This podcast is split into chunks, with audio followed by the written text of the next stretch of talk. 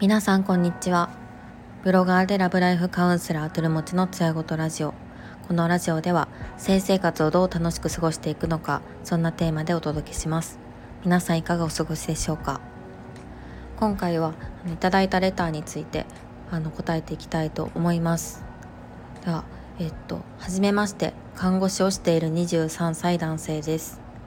最近感じることは教育現場で性器について学ぶ機会が少ないことです。男性は性器が見えているので分かりやすいですが女性の場合は見えないのでそこが逆に問題点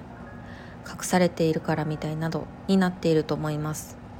僕は看護学校では学びましたが実際女性器について対応するようになってわからないこともいっぱいありますし女性自身も尿道口の場所とかもわからない人も多いと聞きます。何を言いたいかわからないですがよろしくお願いします。はいありがとうございます。そうですよね。私自身も女性器について知ったのってここ何年かの間でなかなかこうあの知る機会がなかったですね。なんかそう図で見ることはあってもなんかそこからなんか大陰唇小陰唇みたいなところもよく分からなかったなっていうのを今振り返って思いますねでも本当に女性器についてあのみんな知るっていうのはすごく大切なことだなと思っていてこの間もインスタで「艶ごと女子会でみんなに聞きたい性の話は?」っていう風に投げかけさせてもらったんですけどすごくオーガズム関係が多かったです。まあ、中行きしたい外行きしたいオーガズムしたいみたいなそういうのが多かったんですけどなんかまず自分の性器を知ってから知ったら具体的にどうしたらいいか分かるよっていう話をインスタライブでもしたんですけど本当に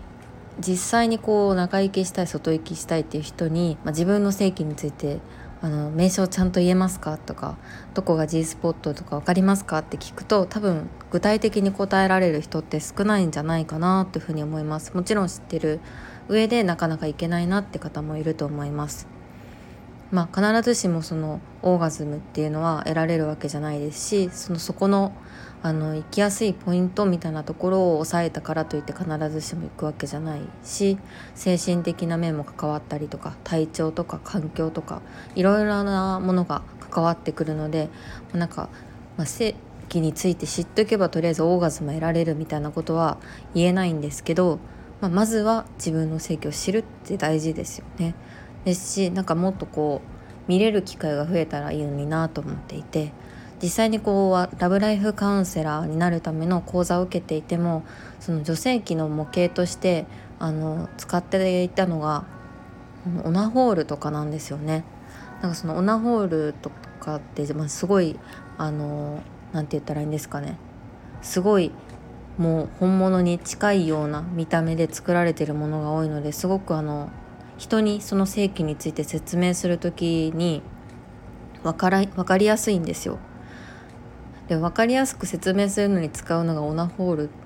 て何なんだろうっていうなんか不思議な気持ちもあるんですけどまあ実際そうであの子宮とかの位置を示す時はそのお医者さんとかで使われてる模型を3万から5万ぐらいするものを買って使っているんですけどなんか実際にオーナホールっていうのはまだまだあの解説するために なんか使えるなっていう現実があるのがなんか不思議な感じがしますよね。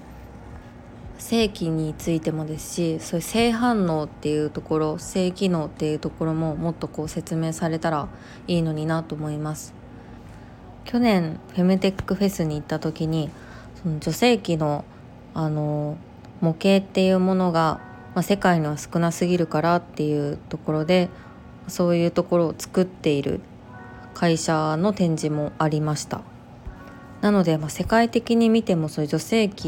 について知れる機会って、まあ、男性器に比べるとだいぶ少ないんだろうなと思います。日本人女性だと自分の性器も見たことないっていう人がすごく多いし抵抗も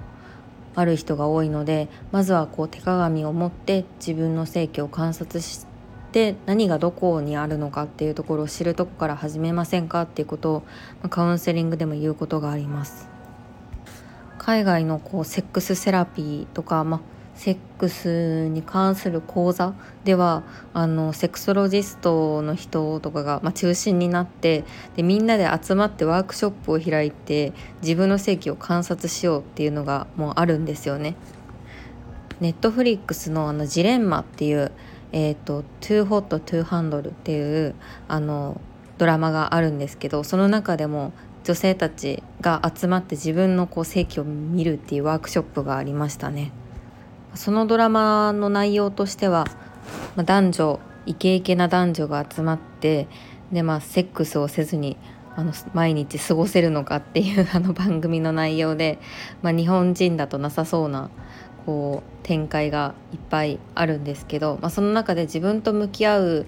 一つの方法としてそういう性器を見て観察するっていう項目があるのが面白かったです。現状普通にこう日々過ごしていて自分の性器について学べる機会ってないのでやっぱりこう、えーと、おすすめなのは、まあ、本がいろいろあるので「まあ、クリトリス革命」っていう本を読んだりとか女も知らない女の体っていう対馬瑠璃子先生の本だったりとか最高に気持ちがいい感じるセックス飽きないセックスってオリビア先生の本とかそういうオーガズムについて説明されてる本を読むのを私はすごくおすすめしています。概要欄にあのリンク貼っているのでもし興味がある方は覗いてみてください。最後に宣伝なのですが、えっと、2月17日木曜日の21時からローションタッチアップ会っていうあの自分に合った潤滑剤リブリカントを知るためのイベントを開催します。実際にこうみんなであのルブリカント触ってあこれは粘度が強いなとかこれはテクスチャー弱めだなとかをいろいろ話しながら私たちのセックスにはこういうものがいいかもとか自分のセルフプレジャーでバイブ使う時にはこのルブリカントがいいかもみたいな発見につながると思うので是非遊びに来てください、えっと、豪華なお土産がたくさんあるのであのきっとあの何ですかね損はないと思いますので是非よろしくお願いします。ではここまで聞いていただきありがとうございました。また明日。